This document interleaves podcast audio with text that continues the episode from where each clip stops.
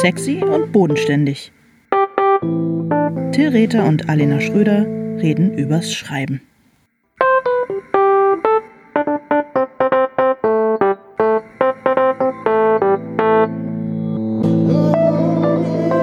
Hallo Till.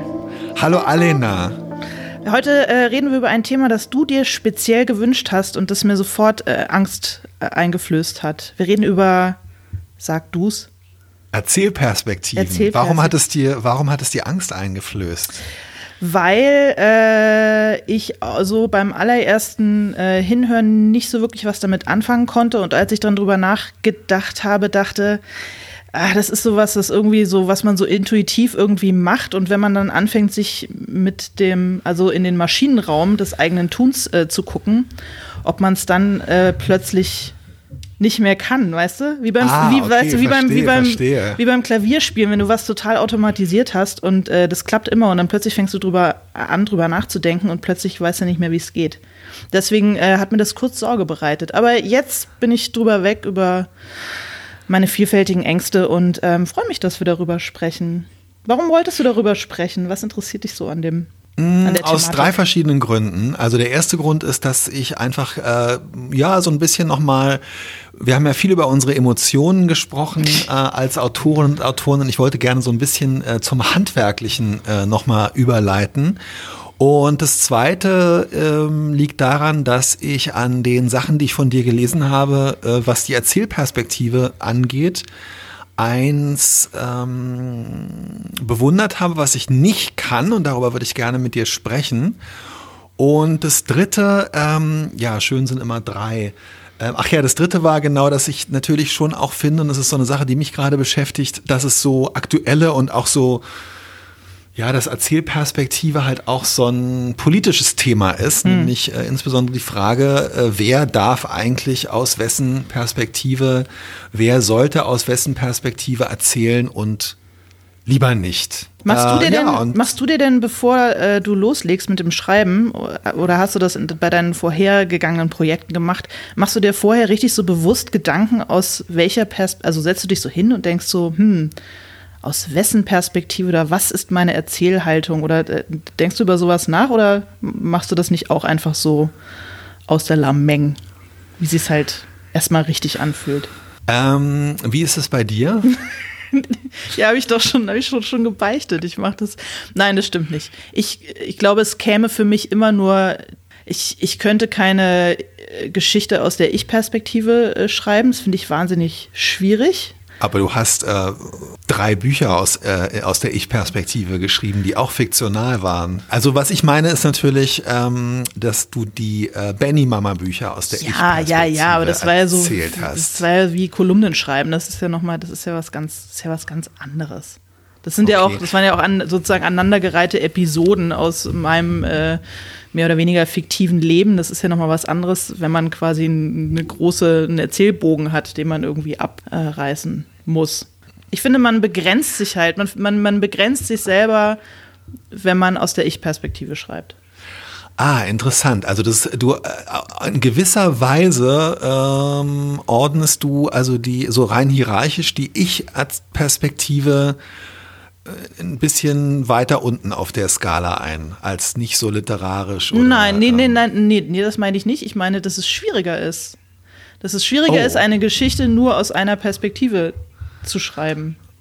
Verstehst du? Ich finde es gut, dass wir gleich am Anfang kurz über die Ich-Perspektive sprechen, weil ich damit äh, tatsächlich gar keine Erfahrung habe. Also jetzt außer in den in meinen Kolumnentexten, die wirklich dann auch tatsächlich, würde ich sagen, nicht fiktional sind. Also da ist lange schon nichts Ausgedachtes mehr drin. Es gibt, ich habe mal vor, vor sehr, sehr langer Zeit ein, ähm, es gibt von den Essays von George Orwell, gibt so ein paar übers Schreiben, die oft zitiert werden und ich glaube, ein etwas weniger bekannter handelt auch von Perspektiven und da ist mir in Erinnerung geblieben, dass er gesagt hat, dass ähm, der Vorteil an der Ich-Perspektive ist, dass man als äh, Autor sehr schnell vorankommt was ich sofort glaube, weil man eben sich in so eine Stimme begibt und dann ähm, sich davon auch so ein bisschen forttragen lassen kann. Und der Nachteil oder dem entgegensteht, dass es schwer ist, den Text zu kontrollieren und das äh, zu machen, was man sich wirklich mal vorgenommen hatte. Also, dass die Ich-Perspektive sich dann auch schnell verselbstständigt. Das hat jetzt so ein bisschen so was Esoterisches wieder nach dem Motto, oh, diese Figur, in deren, ähm, in deren äh, Ich man sich dann begibt, verselbstständigt sich. Aber tatsächlich glaube ich das sofort und es ist auch meine Erfahrung gewesen. Ich habe äh, tatsächlich auch versucht, vor ungefähr zehn Jahren oder so, nicht ganz, äh, einen Roman zu schreiben in der, in der der Ich-Form.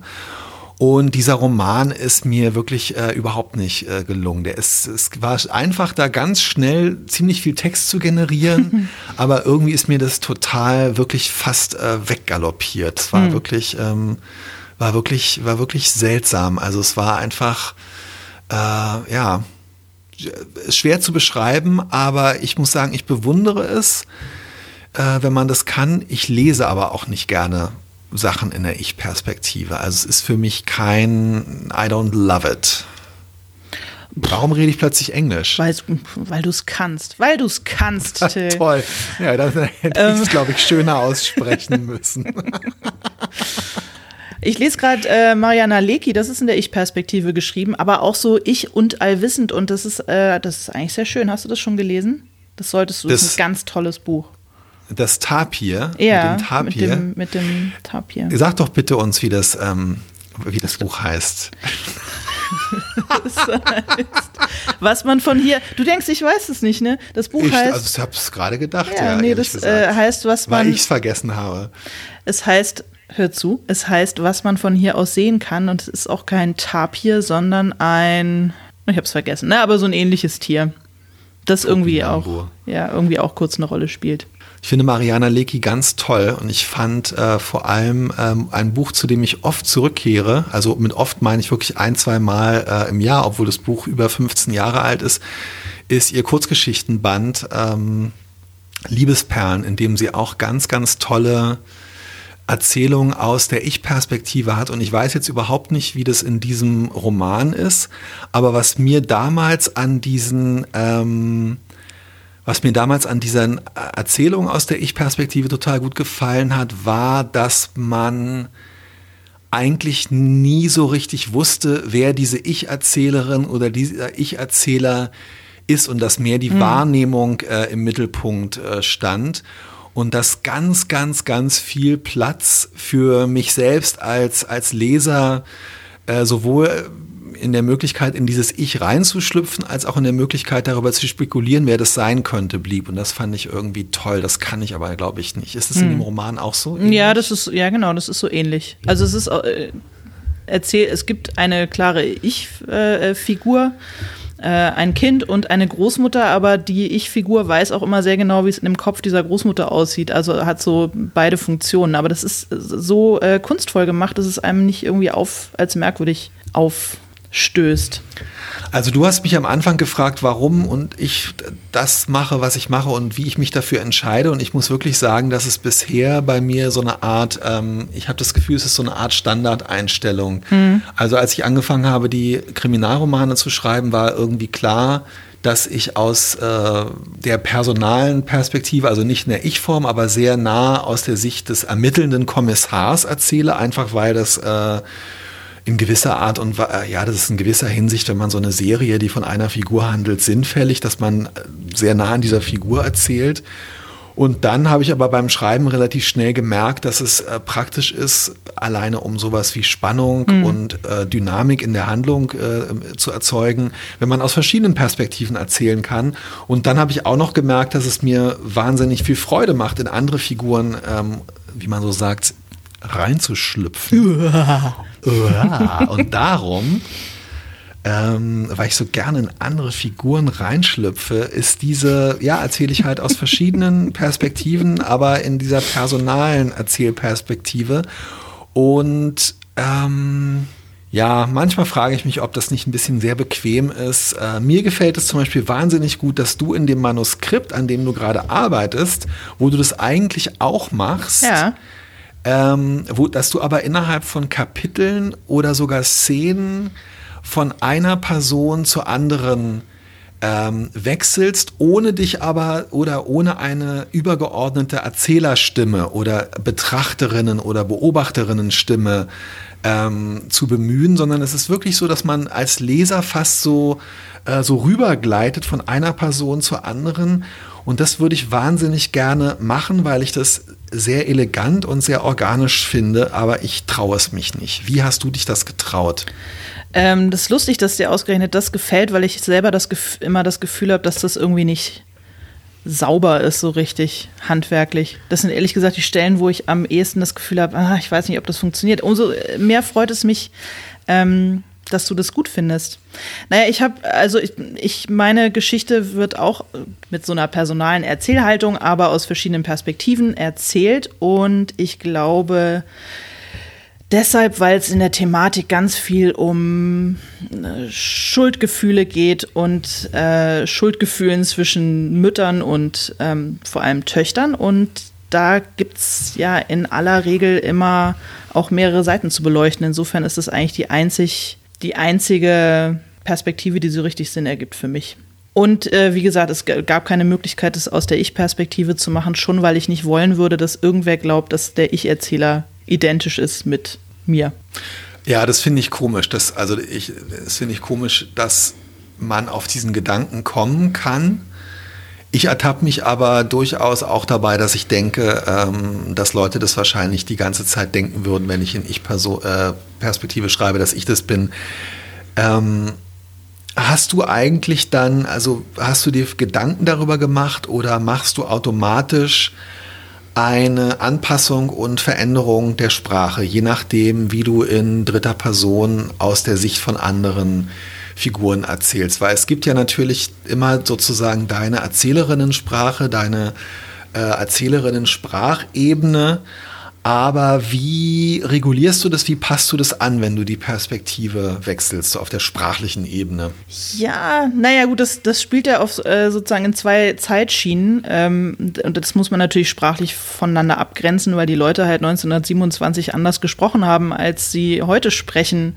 Insofern ja, kann man gedacht, über diese, ähm, und ich sage es jetzt sehr bewusst und mit einem schönen Gruß an unseren gemeinsamen Freund Stefan Bartels, sprachlichen Marker Stefan setzen. Bartels, ja. Ähm, sprachlichen Marker setzen. Insofern geht es relativ äh, leicht, finde ich. Naja, und da es unterschiedliche Figuren mit unterschiedlichen Charaktereigenschaften sind, finde ich, kann man das auch in der, ist das nicht so kompliziert, die halt unterschiedlich sprechen ja. zu lassen.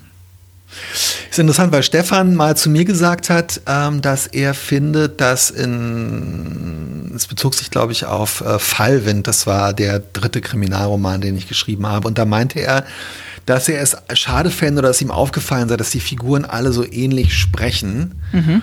Und ich habe darüber dann auch nachgedacht. Ich glaube, die Tatsache ist halt, dass die Figuren gar nicht so wahnsinnig viel sprechen, weil die alle, und das ist so ein bisschen klischeehaft, aber ja, entspricht, glaube ich, auch durchaus ein bisschen der, der Wirklichkeit. Das spielt halt an der Nordsee im November und äh, da halten die alle die Klappe. Ja, genau. Ja. Die Leute sind eher so mit sich selbst beschäftigt. Ich glaube, ähm, äh, was er gemeint hat, war, dass die Figuren halt auch in ihrem Kopf, also mhm. sozusagen, wenn du aus dieser, ähm, aus dieser personalen Erzählperspektive schreibst, schreibst du ja sehr viel darüber, ähm, was die Leute denken und was ihnen so durch den Kopf geht, was ich daran auch so, so schön finde. Hm. Und ich glaube, dass er da meinte, dass die halt alle letztendlich eine relativ ähnliche Sprache haben und am Ende vermutlich meine Sprache. Und das muss ich sagen, versuche ich seitdem schon so ein bisschen voneinander noch klarer abzugrenzen. Also den Leuten auch so eine innere Stimme zu geben, die nicht immer unbedingt nur, ähm, ja, die nicht immer nur unbedingt meine eigene ist. Hm. Das fand ich äh, bei deinem letzten Kriminalroman, äh, fand ich, das hat, mich das sehr beeindruckt, dass da ja relativ viele Kinder vorkommen oder äh, Jugendliche, weil das finde ich total schwierig. Also Geschichten aus Kinderperspektive mit einem Kindererzähler. Also einen Erwachsenenroman, aber aus einer, mit einer Kindersicht zu schreiben. Finde ich total kompliziert ja, tatsächlich, du hast recht. Es gibt ein oder zwei Kapitel, die, glaube ich, aus der Sicht von ähm, der, den Töchtern mhm. des Kommissars erzählt sind, die wirklich erst so äh, im jüngeren Teenageralter sind. Die meisten sind ja aber dann aus der Sicht von so 19-Jährigen oder so erzählt. Und da habe ich das Gefühl, das ist eher so ein Alter, wo man dann auch schon so zwischen den Sprachwelten ähm, sich bewegt. Aber ich habe auch großen Respekt davor, längere Strecken aus der Sicht von wirklich Kindern, weiß ich nicht, im Grundschulalter oder so zu schreiben, weil ich das Gefühl habe, man ist dann sehr schnell in so einer sprachlichen ähm, ja, ich glaube, es wird, ja, ich glaube, es wird sehr schnell süßlich. Es, es steht mir bevor, ja, weil ich ja, werde es, ich werde es an einer Stelle tun müssen. Und ich glaube, dass man sich, wenn man an sich selber als Kind denkt, sich selbst eine größere Naivität zuschreibt, als man möglicherweise hatte. Ja, das glaube ich auch. Also ich Absolut. finde ganz oft, dass, dass Romane oder wenn, wenn, wenn das vor, wenn so Kinderfiguren vorkommt, dass die so eine, ja, dass es eben so was leicht klebrig Süßliches kriegt, so als wären Kinder oder als wäre man selber als Kind irgendwie, als hätte man überhaupt gar nichts kapiert. Und in Wahrheit kapieren Kinder ja auch Dinge, die Erwachsene betreffen, meistens deutlich ähm, besser, als man so wahrhaben möchte. Genau, und das dann aber äh, dafür dann eine Sprache. Hm zu finden, die nicht einfach nur Erwachsenensprache imitiert, äh, beziehungsweise die irgendwie ähm, ja, sich so jenseits von so Klischees, oh, ich möchte als Autor, als Autorin die Unschuld, die ich als Kind nie hatte, im Nachhinein wiederherstellen oder so. Also das ist echt eine Herausforderung. Da möchte ich ganz ehrlich nicht in deiner, äh, da möchte ich nicht in deiner Haut stecken. Also da. Na, mal ähm, gucken. Wow, da wünsche ich dir jetzt schon mal äh, viel Erfolg. Ähm, nein, äh, ja, Danke, schick mal rüber Danke. dann, bin ich, äh, bin ich gespannt. Es, es, wird bestimmt. Du, ja, mich beschäftigt ja, also das ist das, das ist eine Sache, die mich beschäftigt ja äh, tatsächlich vielmehr die Frage. Äh, also ich kann es nicht anders sagen. Ich schreibe halt wahnsinnig gerne aus äh, Frauenperspektive. Ja. Darf ich das überhaupt? Klar darfst du das. Warum nicht? Äh, also mich würde Gegenfrage: Wieso schreibst du so wahnsinnig gern aus Frauenperspektive? Ähm, weil ich das Gefühl habe, dass ich einfach aufgrund der Welt, die ich beschreibe, in dem Fall ist es halt so eine 80er Jahre Welt, ähm, in der Menschen ähm, in so einer kleinbürgerlichen Bundesangestellten, Beamtensiedlung und so weiter zusammen auf relativ engem Raum wohnen und dann so äh, ja, ich habe so das Gefühl, das ist so ein bisschen die Welt, die ich, die ich kenne, die ich als, ähm, die ich als Jugendlicher kennengelernt habe und so weiter. Und es macht mir aber Freude, ähm, mir diese Welt aus einer Perspektive vorzustellen, die ich eben nicht kenne von damals. Mhm. Und es ist halt die Perspektive sozusagen der ja, meiner Muttergeneration oder der Frauen, die äh, damals vielleicht so zehn Jahre älter waren als ich oder so. Also ich finde, das ist, es ist einfach so, wenn du in so einer Welt erzählst, wo Geschlechterrollen noch relativ klar voneinander abgegrenzt sind durch soziale Konventionen, ist es für mich total interessant, mich äh, in diese Perspektive zu begeben und was zu erfinden. Aber gleichzeitig ähm, ist es natürlich, ja, es ist so eine reine und auch so ein bisschen vielleicht eitle, äh, ich kann alles erfinden Perspektive und zum anderen ähm, hat es vielleicht auch sowas, äh, ja, es ist, es ist schon wieder so wahnsinnig, ähm, ich weiß auch nicht, es kommt mir dann schon wieder so wahnsinnig privilegiert vor, so ich der, äh, der, der Autor, der irgendwo wie in alle Figuren ja, ja, hör mal auf mit der Selbstgeißelung. So nee, das ist doch Quatsch. Ich verstehe ja, schon. Das hat mit Selbstgeißelung nichts zu tun. Man will es ja irgendwie auch gut machen. Und gut machen, finde ich, also mit, mit privilegiert meine ich halt auch, dass es dann schnell so was Bequemes bekommt. Und wir wissen ja beide, dass bequem halt leider äh, beim Schreiben in den seltensten Fällen was ist, was dann halt auch gut hm. wird. Also, na, ich äh, verstehe schon, worauf du äh, hinaus willst. Ähm, da macht ja auch immer noch einen Unterschied, ob, also nein, du könntest wahrscheinlich als Mann, hättest du nicht meine geniale Freundin von Elena Ferrante schreiben können. Das ist irgendwie, das ist klar. Aber das ist ja auch nicht, die Frauenfiguren sind ja nicht die allein tragenden Figuren in deiner Geschichte. Ja, ja, aber die, die Kapitel mit den Männern sind für mich so ein bisschen schwarzbrot. Bis auf den einen, der so ein wahnsinniger Modern Talking Fan, glaube ich, wird. Sehr schön. Ähm, ich muss, ja, ich muss halt auch mal ganz ehrlich sagen, es liegt natürlich, äh, also es gibt von meiner, von meiner Lieblingsautorin Patricia Highsmith gibt es äh, so ein äh, Zitat aus den 70er oder 80er Jahren, wo sie gefragt wurde, warum sie eigentlich außer, ähm, ich glaube, außer Ediths Tagebuch hat sie, sind alle ihre Bücher aus, aus männlicher Perspektive geschrieben. Aha. Und warum ihre Hauptfiguren immer Männer sind und warum sie immer aus männlicher Perspektive ähm, schreibt. Und sie hat darauf damals geantwortet, dass es für sie als in, im weitesten Sinne äh, Krimi-Autorin klar war, dass sie über Männer schreibt, weil Männer eine, einen, einen größeren Handlungsspielraum haben, weil Männer mhm. mehr erleben und äh, weil Männern in der Welt, die sie beschreibt, ähm, mehr, mehr Freiheit zugestanden wird. Und Männer bringen sich dadurch in mehr Schwierigkeiten. Ich hadere so ein bisschen mit dieser, mit dieser Äußerung, aber ich muss sagen, bei mir ist es halt umgekehrt oder genauso, dass ich immer das Gefühl habe, in der Zeit, über die ich schreibe, nämlich jetzt zum Beispiel die 80er Jahre oder in den Krimis die 2010er Jahre, ich habe das Gefühl, dass das Leben von Frauen vor dem gesellschaftlichen Hintergrund interessanter ist als das äh, von, von Männern. Ja, aber ich, warum sollst da, du das nicht? Da bediene ich mich so ein bisschen. Ja, aber ist doch okay. Das, das warum greife ich halt dann so ab. Ich, es äh, ist ja auch immer noch die Frage, was dein Sujet ist. Wie gesagt, wenn du den großen Roman über das Wesen der Frauenfreundschaft äh, schreiben möchtest, würde ich sagen, na, hm, weiß nicht, ob da nicht vielleicht jemand anders geeigneter wäre, aber warum sollst du nicht eine Beziehungsgeschichte auch aus der Sicht von Frauen schreiben, solange das nicht deine einzige Perspektive ist. Ich verstehe schon, woraus du hinaus willst, und das war ja ein, ein ist ja zu Recht auch ein großes äh, Thema. Also sollte man als äh, weißer, privilegierter Mitteleuropäer äh, die Geschichte einer nigerianischen Einwandererfamilie in den USA schreiben? Wahrscheinlich eher nicht, weil da gäbe es wahrscheinlich Leute, die da mehr Ahnung haben von dem Thema und deren Geschichte das einfach ist. Aber so ganz grundsätzlich in deinem speziellen mhm. Fall würde ich sagen, mach mal ruhig, Till.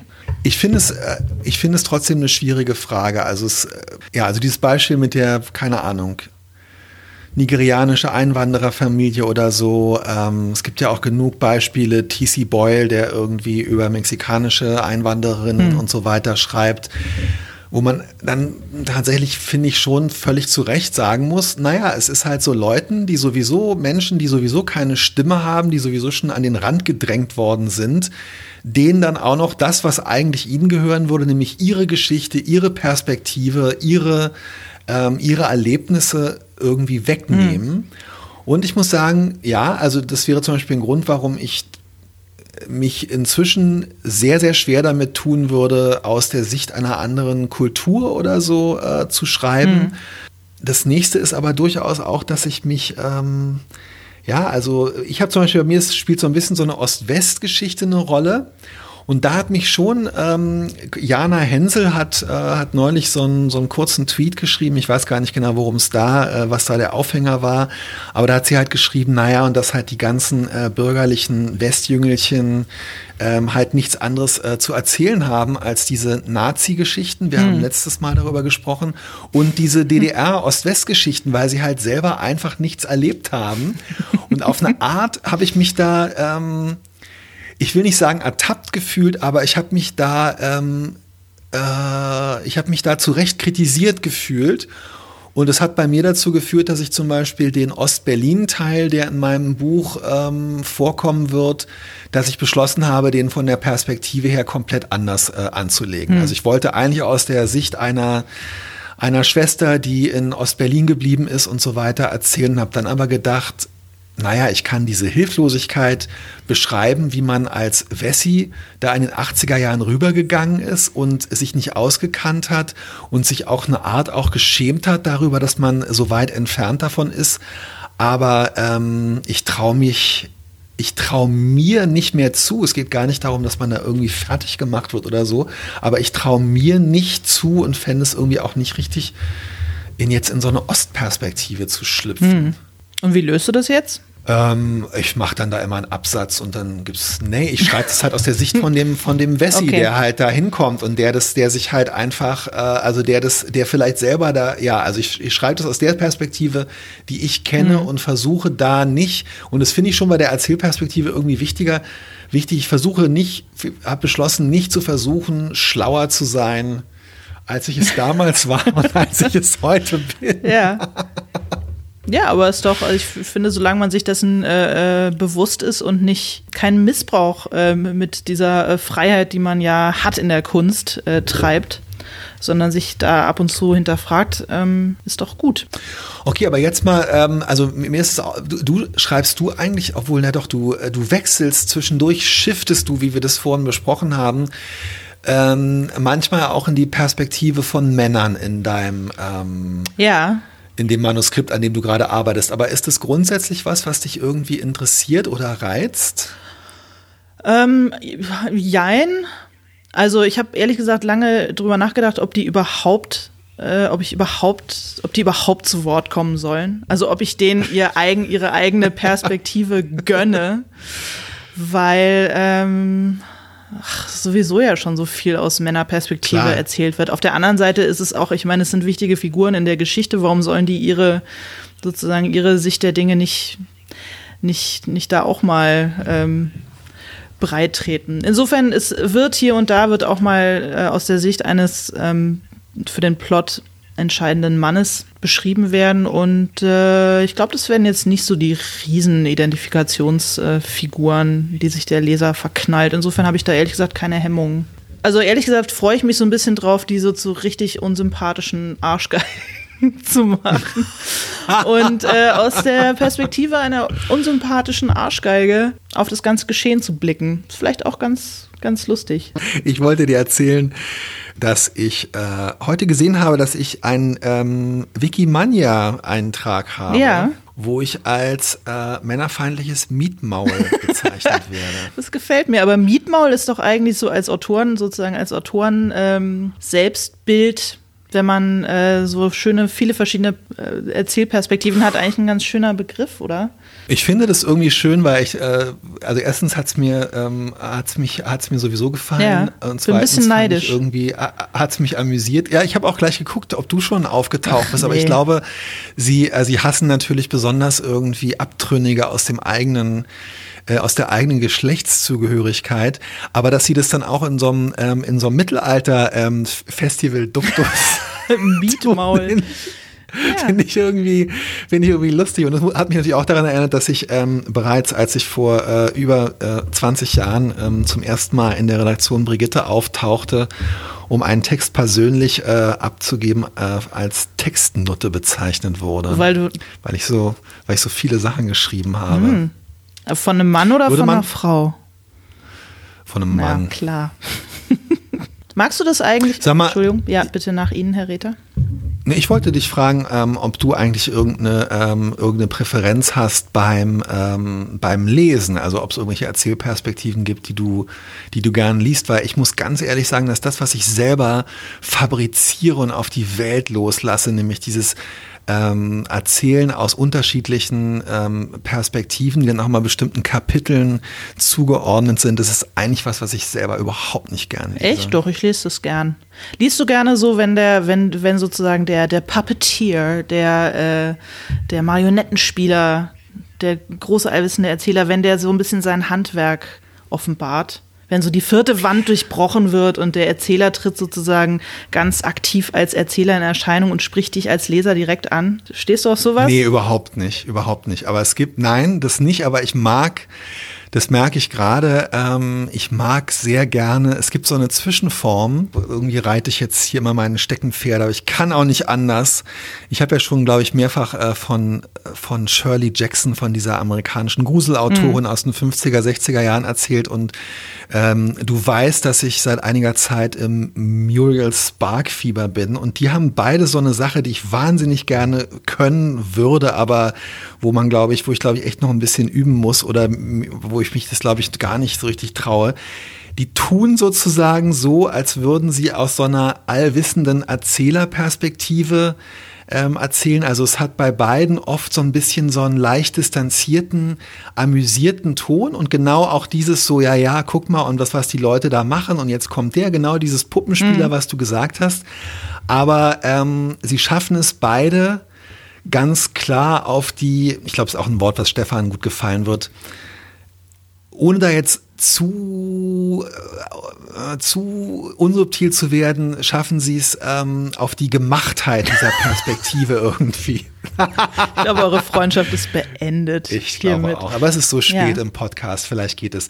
Verstehst du? Also man merkt sozusagen, dass das dass hinter dieser heiteren, leicht distanzierten ähm, Perspektive und diesem, diesem, auch diesem Tonfall, mit dem das einhergeht, dass dahinter ein Abgrund von Kontrollverlust und von, äh, von, von wirklich Unauslotbarem ist. Ich kann das nicht genauer beschreiben, aber ich mag einen, glaube ich, wirklich so, eine, so einen allwissenden Erzähler, der aber vom Autor oder von der Autorin nicht göttlich, sondern als was Künstliches und letztendlich auch total Hilfloses irgendwie gemeint ist. Hm.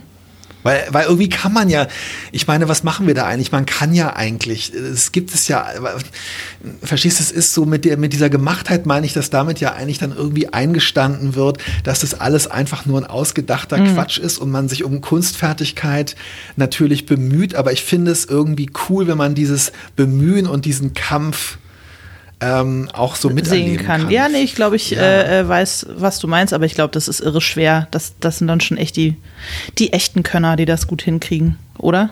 Ja, das äh, ja, ja, nicht zu bereit, dem Leser ums Maul zu schmieren und es trotzdem so durchschimmern zu lassen. Ja, und nicht ohne Grund sind die alle tot, weil ich glaube, es wahnsinnig anstrengend ist.